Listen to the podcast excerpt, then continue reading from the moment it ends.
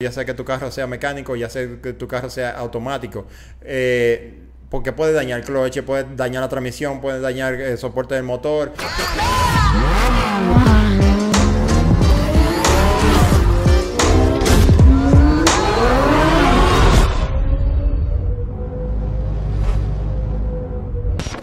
¡Vamos!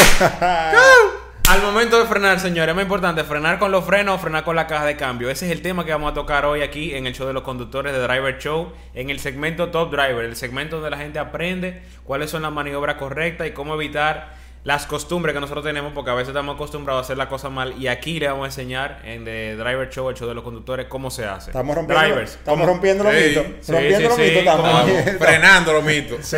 frenando los mitos. ¿Cómo es la manera correcta? Nosotros que hemos tenido experiencia, eh, tanto en calle como en pista, ¿cuál es la manera correcta de frenar? Si es con la caja de cambio o es con los frenos. Que mucha gente ahí atrás, los drivers que están atrás de cámara, quieren saber. Tú sabes, tú sabes que eso viene de cierta manera hasta de los videojuegos, que la gente está acostumbrada y después frenando, ¡bum, bum, bajando cambio, cambio. como si fuera un Fórmula 1, que sí que, pero no, no funciona así, no tiene nada Sí. que ver. La caja de cambio tiene su función de pasar los cambios y los frenos de frenar el carro. Claro. Hay gente que tiene creencia de que porque tú estés bajando lo- lo- los cambios, el carro obviamente se va a frenar porque es un cambio de marcha, de fuerza, pero eso tiene su porqué y tiene sus implicaciones. Si es en carro automático, si es en carro mecánico, eh, tiene implicaciones en ambos de los casos. Pueden dañar el cloche, pueden dañar la transmisión, pueden dañar eh, los soportes. Hay un sinnúmero de cosas que es lo mismo que estaba hablando con Miguel el otro eh, Oye, ahorita. es que hay muchos malos hábitos y yo me incluyo porque tú sabes que Sí. antes de uno ser driver uno no fue driver. Es la, es la mala costumbre. Uno se, no, uno porque se yo tenía, acostumbra. yo a mí me compraron un carro mecánico, pues yo quería mi carro mecánico.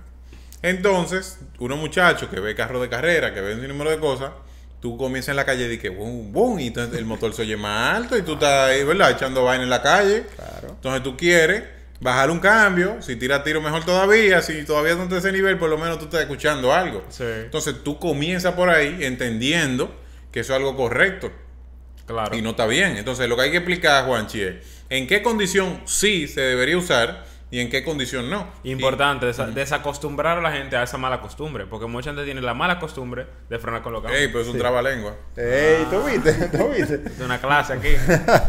Mira, la verdad es que no se debe frenar con los cambios, esa es, la, esa es la realidad. Por lo mismo que estuve explicando, ya sea que tu carro sea mecánico, ya sea que tu carro sea automático.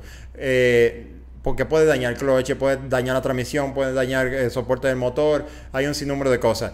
Afecta muchísimo si el carro es tracción delantera, si el carro es tracción trasera. Y voy a explicar la dinámica de cómo funciona todo eso. Eh, igualmente, hay carros que son motores delanteros, motores centrales, motores traseros. También afecta mucho la dinámica de eso. Pero tú puedes decir, ah, yo tengo un carro súper moderno, como los carros que vienen deportivos, como los Porsche, vamos a suponer, que tiene una transmisión súper inteligente, esa PDK. Que cuando tú vas frenando, Ella hace- sola... el toe te lo hace eh, ella misma. Lo hace sí, sí.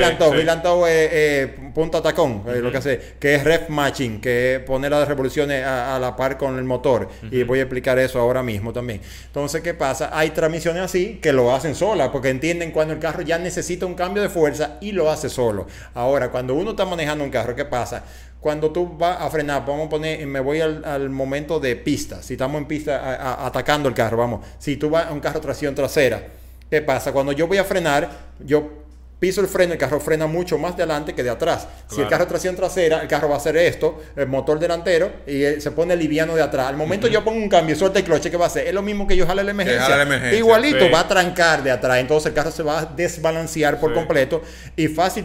Bueno, en el mejor de los casos, tú puedes controlarlo, countersteer y meterlo. Pero en muchos de los casos, tú puedes hacer overspin o te va para un lado y le da a una barrera. Sí. o te Mire, cosa me interrumpa. A mí me pasó que yo cuando corría circuito, comencé un carro tracción delantera. Yo vengo de, de correr go-karts que es trasero, ¿verdad? Pero no hay cambio. O sea, no corrí con cambio. Entonces, cuando me tomó un tiempo adaptarme al delantero, y después que le cogí el piso, cambia un carro tracción trasera. Ay, papá. Muchacho, yo nací a Gilantou.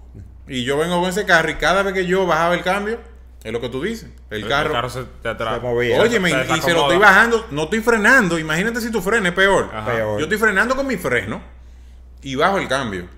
Pero si tú no haces girando que hace la sube las revoluciones de- del motor a la par con la velocidad que ve el carro en la transmisión, óyeme, el carro tranca. Sí. Inmediatamente tranca, ya tú estás perdiendo tiempo porque no puedes acelerar. Sí. Tienes que esperar ya recuperar el carro, balancearlo para con, poder guía, acelerar. con el guía obligatoriamente. Óyeme, tú, te- tú pierdes fácilmente un segundo Sí. Sí. de por vuelta. Aquí no, y, si, y si no, y si no eres rápido o reactivo con el guía, pierde el carro también. Mira, Y, eh, estamos poniendo ejemplos de que vamos en la pista haciendo tiempo, ¿verdad que sí? Y, y explicando qué va a pasar. Pero ¿qué pasa si tú estás en la calle, viejo? Que le pasa a gente que va, va entrando a un sitio y cree que va a frenar y en ese momento hace and toe.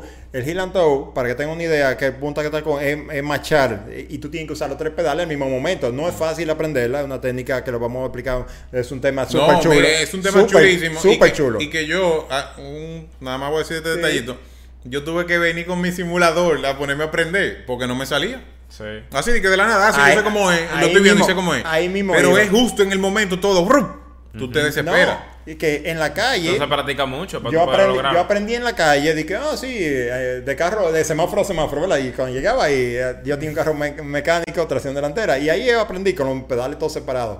Pero ¿qué pasa? Cuando tú estás en la pista, que tú estás haciendo tiempo, tú tienes que frenar con la presión suficiente y hacer todo lo otro al mismo Al tiempo mismo para que el carro Sí, no tranque. sí, sí, Entonces es mucho más estresante. Pero me iba en el caso de que tú vas en la calle, de que tú vas manejando y tú vas a frenar a un sitio. Si tú, de casualidad de la vida, tú hiciste eso mal y el carro trancó de atrás y tú vas rápido, yo sé gente que se han estrellado durísimo en la calle porque hicieron un hit and tow mal o un red match mal y quisieron frenar con los cambios. En realidad eso no está hecho para eso, lo mismo que estábamos hablando. Sí, de hecho, Eh, por eso muchos vehículos modernos, y perdón que te interrumpa, sí, sí. de cuando tú cuando tú intentas bajar una re- bajar un cambio con revoluciones, él no te deja, porque Pero- la, la computadora para proteger la transmisión para te- proteger te- la transmisión. te- te lo porque es que realmente los frenos están para frenar, la transmisión está para manejar las velocidades, pero no para frenar el carro. Entonces, en un caso eh, muy extremo tú podrías usarlo. Exacto. En No, otro no, vehículo. pero exacto. Pero si tú tienes problemas de que los frenos no te sirven, Exacto. es una herramienta Eh, para tú poder claro, ayudarte. claro. Ahora, Exacto. ¿en qué momento sí es importante?